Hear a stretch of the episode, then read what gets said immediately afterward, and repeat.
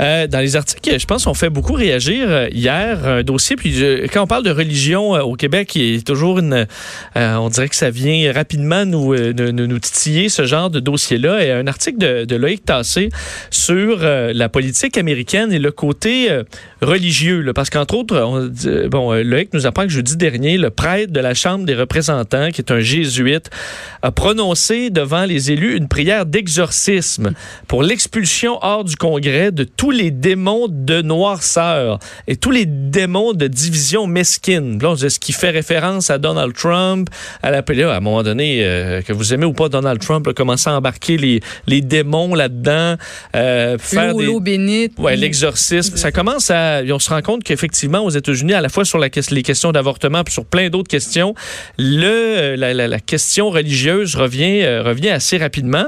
Et euh, dans, dans, dans l'article de Loïc, on se rend compte que euh, la situation entre les États-Unis et, et, le Québec est bon, est, différente. Et je pense que son texte a fait beaucoup réagir parce qu'il aurait écrit un deuxième texte à la suite de ça pour euh, analyser davantage la situation euh, québécoise et la situation euh, aux, aux États-Unis. Et pour, pour en parler, on le rejoint tout de suite, chroniqueur, blogueur au Journal de Montréal, Journal de Québec, politologue, Loïc Tassé. Bonjour Loïc. Bonjour. Ça va bien? Oui, oui, ça va très bien. Donc, effectivement, tout ce dossier-là a quand même fait réagir pas mal hier. Oui, oui, et c'est pour ça que, euh, en fait, c'était ma chronique du lundi, mais on n'a pas toujours beaucoup de place dans la chronique pour, euh, pour, pour rajouter des arguments, mettre des choses en détail, en perspective. Alors, j'ai écrit aussi euh, hier matin un blog pour compléter un peu ma chronique parce que ce que je disais essentiellement et on parlait de, de, de, donc euh, de ce représentant ce, ce, jésuite à la Chambre des représentants qui, qui se met à invoquer euh, qui se met à faire une prière d'exorcisme. Mais mais c'est moins drôle. Ça on peut en rire et en rigoler mais en Arkansas euh, par exemple maintenant une femme qui veut se faire avorter va devoir recevoir le consentement du père de l'enfant même s'il s'agit d'un viol ou d'un inceste. C'est ridicule. Là, ça, ça, commence à devenir euh, de l'obscurantisme religieux. Ça gagne du terrain aux États-Unis. C'est incroyable. Et donc, j'ai été voir, moi, les statistiques du Pew Institute, qui est vraiment super sérieux, super vraiment bien fait et qui euh, examine les questions religieuses aux États-Unis. Et là, j'ai été assez étonné de constater qu'en fait, les phénomènes religieux aux États-Unis, la religiosité, si je puis dire, recule aux États-Unis, surtout chez les jeunes. Et, et il pose une question qui me semble une question qui vraiment cible très bien le problème, qui est est-ce que les enseignements de la Bible ou des livres religieux doivent être pris au pied de la lettre?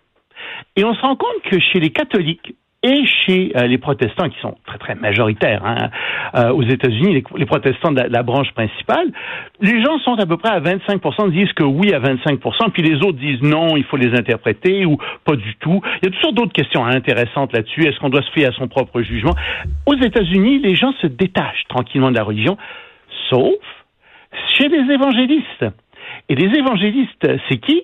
Ben, ce sont les gens qui sont en ce moment à la tête des États-Unis, dans le sens où le vice-président Pence est un évangéliste, dans le sens où euh, Mike Pompeo, le secrétaire d'État américain, donc celui qui s'occupe de la politique étrangère des États-unis, est aussi un évangéliste, et pas euh, des évangélistes euh, modérés.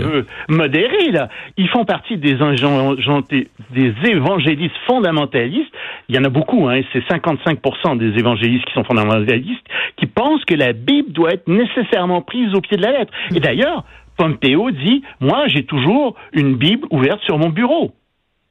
Donc, les décisions de politique extérieure sont interprétées à travers la Bible aux États-Unis. Alors que, donc, donc ce, que, ce, que, tu dis, c'est que le, euh, au, au, niveau du pouvoir, on a vraiment l'impression que les États-Unis sont loin de reculer au niveau de la religion, mais quand on regarde la population américaine, ben, ils s'en vont dans un autre sens. Ils vont dans l'autre sens. Et c'est ça. Puis là, je me dis, mais qu'est-ce qui arrive au Québec? Je dis, au Québec, euh, on est laïque, puis on a la loi sur la laïcité, etc. Je regarde un peu, je commence à gratter, puis je me dis, oui, mais en fait, au Québec, euh, les jeunes sont, me semble-t-il, de plus en plus religieux, ou en tout cas ont sont de moins en moins défiants vis-à-vis le fondamentalisme religieux. Et c'est pour ça d'ailleurs que l'opposition à la loi euh, sur la laïcité est assez forte parmi euh, les jeunes. C'est euh, la clientèle de Québec solidaire. Et là, je me dis, mais comment ça se fait? Qu'est-ce qui pourrait expliquer ça? Et je pense qu'une partie de la réponse vient probablement des cours d'éducation euh, religieuse qu'on a à l'école. Et là-dessus, sur ces cours d'éducation religieuse, j'ai été étonné des, des, des réactions que j'ai eues dans le journal, tant à ma chronique qu'à mon blog. C'est quasiment unanime. Les gens sont contre ce cours d'éducation religieuse. Ils disent tous, ils disent tous, c'est un cours d'endoctrinement religieux. Il y a un gros problème avec ce cours. Et le problème principal, enfin, moi, celui que je vois, et tout le monde semble aller dans ce sens-là, c'est qu'on n'a pas le droit de critiquer des religions dans ben, ce cours. C'est ça, parce qu'on comprend que c'est pas un cours qui, qui va amener les gens à devenir euh, chrétiens, catholiques. C'est davantage qu'une acceptation un peu de, ah, mais les religions, ça fait, en fait, est-ce qu'on mêle dans ce cours-là religion et culture, comme ça, on veut être très ouvert, toujours intéressé aux autres cultures, puis on met la religion là-dedans? Je pense qu'on ne veut pas critiquer les religions parce qu'on a peur des réactions de certains parents. On ne veut pas dire, par exemple, que quand des témoins de Jéhovah euh, interdisent, euh, par exemple, des transfusions sanguines, mais ils sont complices, en fait, d'assassinats. Parce que ça va tuer quelqu'un de faire ça. C'est incroyable de tolérer ça dans une société moderne. On ne veut pas critiquer ça. On ne veut pas critiquer toutes sortes de croyances qui sont complètement ridicules. Alors, comme on s'interdit de critiquer les croyances, ben, à ce moment-là, et comme ce cours est donné pendant 11 ans euh, durant le cursus, ben, ce qui arrive, c'est que ce cours commence à acquérir un statut, à mon avis, qui est un peu l'équivalent de celui des matières fondamentales et des sciences aussi. Comme on critique pas, ben ça doit être vrai, puis il faut pas critiquer, etc. Donc on sort de là après 11 ans, puis euh, on devient offensé dès que quelqu'un va critiquer une religion. Oui, et quelqu'un, il y, a une lectrice qui m'a dit, moi j'ai discuté et j'ai beaucoup aimé son commentaire. Elle me disait, moi j'ai j'ai euh, j'ai parlé avec des gens qui étaient euh, des jeunes de Québec solidaire, etc. Et eux voient la critique de la religion comme une entrave à leur liberté personnelle, c'est-à-dire que on a le droit de croire en n'importe quoi, ce qui est tout à fait exact, mais il faudrait pas non plus dire aux gens, ben c'est parce que c'est un peu stupide ce que vous croyez, euh, ou c'est complètement euh, farfelu, etc. Ou farfelu. Faudrait pas leur dire ça parce que ça les brimerait dans leur liberté personnelle.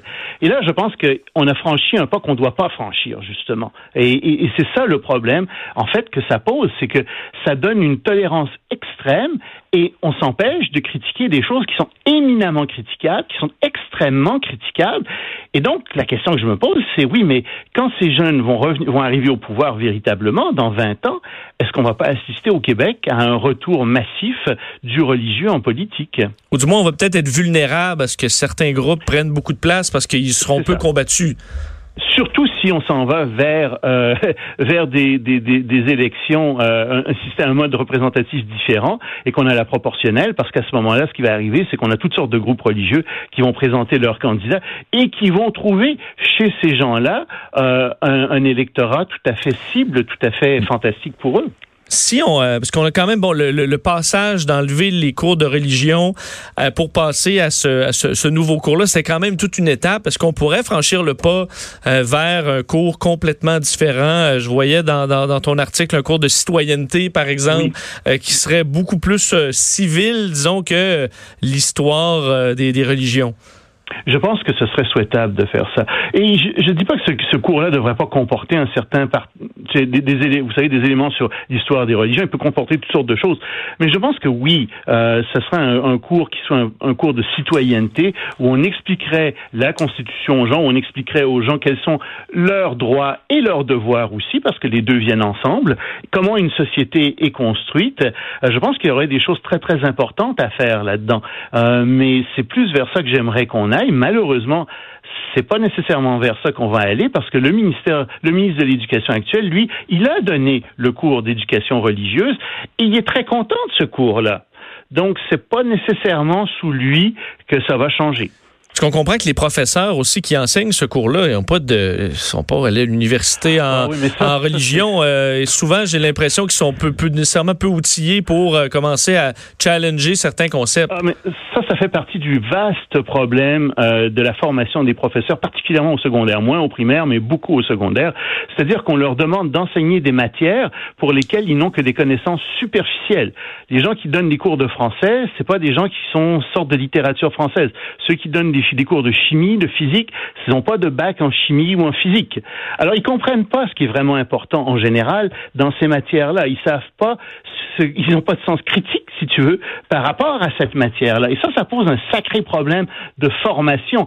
Et tout ça, ça vient en fait du fait que les facultés de l'éducation ont pris le monopole de la formation des enseignants. Donc on se retrouve avec des gens qui ne sont formés qu'en faculté de l'éducation. En plus qu'on sait que ces gens-là sont souvent les derniers de la classe. Et donc tous les gens qui sortent de l'université avec des diplômes dans des disciplines qui sont tout à fait importantes et qui sont tout à fait, qui pourraient très facilement enseigner aux primaires, aux enfin au secondaire particulièrement, avec un ou deux cours de pédagogie. Et je répète, avec seulement un ou deux cours de pédagogie, ben, ces gens-là sont écartés, alors qu'on a une pénurie d'enseignement en ce moment au secondaire. Mais pour en revenir à notre sujet qui est le cours d'éducation religieuse, ben oui, le problème c'est que les gens qui donnent ce cours-là sont des gens qui n'ont pas une formation nécessairement adéquate. Il y en a qui l'ont, hein, j'en connais, qui, ont, qui sont vraiment fantastiques mais c'est rare. Et ceux qui n'ont pas cette formation-là, donc, risquent de donner des cours où finalement il y a une espèce de relativisme à tout craint, où tout est relatif, tout est merveilleux. Mais c'est pas ça un cours. C'est pas ça. En terminant, je, le, le je veux revenir sur, sur les États-Unis, euh, parce qu'on disait, euh, il semble y avoir une baisse quand même de religiosité chez les Américains. Euh, Penses-tu que dans les prochaines années, on verra une politique un peu différente, capable, parce qu'on les candidats là, à la présidence et les présidents se sont tous sentis obligés de parler de Jésus, de Dieu, God bless America. Même Donald Trump qui va contre toutes les conventions et quand même... probablement été Donald Trump. Ben, exactement. Puis je veux dire, avec ses agissements, on s'entend que c'est pas très chrétien dans bien des cas, mais même à ça, il a gardé la ligne parce que, assurément, je veux pas faire face à, ceux qui se sentiraient offensés par un président, justement, qui, serait athée ou, ou du moins qui, qui, qui, serait, qui, ramènerait pas Dieu à toutes les sauces. Est-ce qu'on peut, on, tu penses voir un changement à ce niveau-là aux États-Unis prochainement? Les évangélistes représentent 25% de la population aux États-Unis. Ils sont hyper croyants et 80% d'entre eux ont voté pour Donald Trump. Les groupes religieux peuvent très facilement mobiliser les électeurs pour aller voter. Donc, c'est, je pense pas qu'en surface, en tout cas, les, euh, les, les, élus américains ou les, ceux qui les candidats euh, délaissent euh, la religion. Au contraire, parce que ce sont des groupes qui, encore une fois, encouragent euh, leurs membres à aller voter. En revanche, la vraie question, c'est est-ce que Donald Trump va se faire réélire? En 2020 Et s'il se fait réélire, ben c'est sûr qu'on aura un renforcement du religieux, on aura un renforcement à mon avis, d'une dérive euh, aux États-Unis. Les États-Unis vont devenir de moins en moins démocratiques. Maintenant, si quelqu'un d'autre se fait élire que Donald Trump, c'est pas non plus dit nécessairement qu'il va arriver, cette personne-là va arriver à solutionner ce qui se passe aux États-Unis, parce qu'il y a des gros problèmes en ce moment à l'intérieur même de la société américaine qui est de plus en plus polarisée, de plus en plus raciste, avec des gens, 50% euh, de la population qui est de plus en plus pauvre, etc.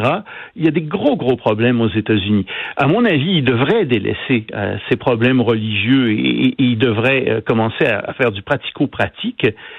Mais est-ce qu'ils vont le faire? Euh, comme, je disais, la clientèle en ce moment, la clientèle électorale est telle que je doute que le discours change beaucoup. C'est sûr qu'on imagine mal Jésus dire à quelqu'un de l'extérieur qui se plaint retourne dans ton pays là. un discours des fois qui suit pas. Euh, lui était lui-même un immigrant, n'est-ce pas? Il a été en euh. Égypte dès qu'il était enfant. Il a été, sa famille a été bannie et puis il a été obligé hmm. d'aller en Égypte pour revenir ensuite en Palestine. Hmm. Mais bon, c'est pas la première incohérence des fois de la politique américaine. Non, non, non. Et c'est ce qui rend ça, c'est ce qui fait sourire et, et, ce qui allège un petit peu la chose parce que sinon, je pense qu'on s'arracherait les cheveux euh, tout le temps. Toujours un plaisir euh, de te parler, Loïc Tassé. Merci beaucoup. chose. Bonne journée. À vous aussi. Loïc Tassé, politologue, chroniqueur et blogueur au Journal de Montréal, Journal de Québec. On vient.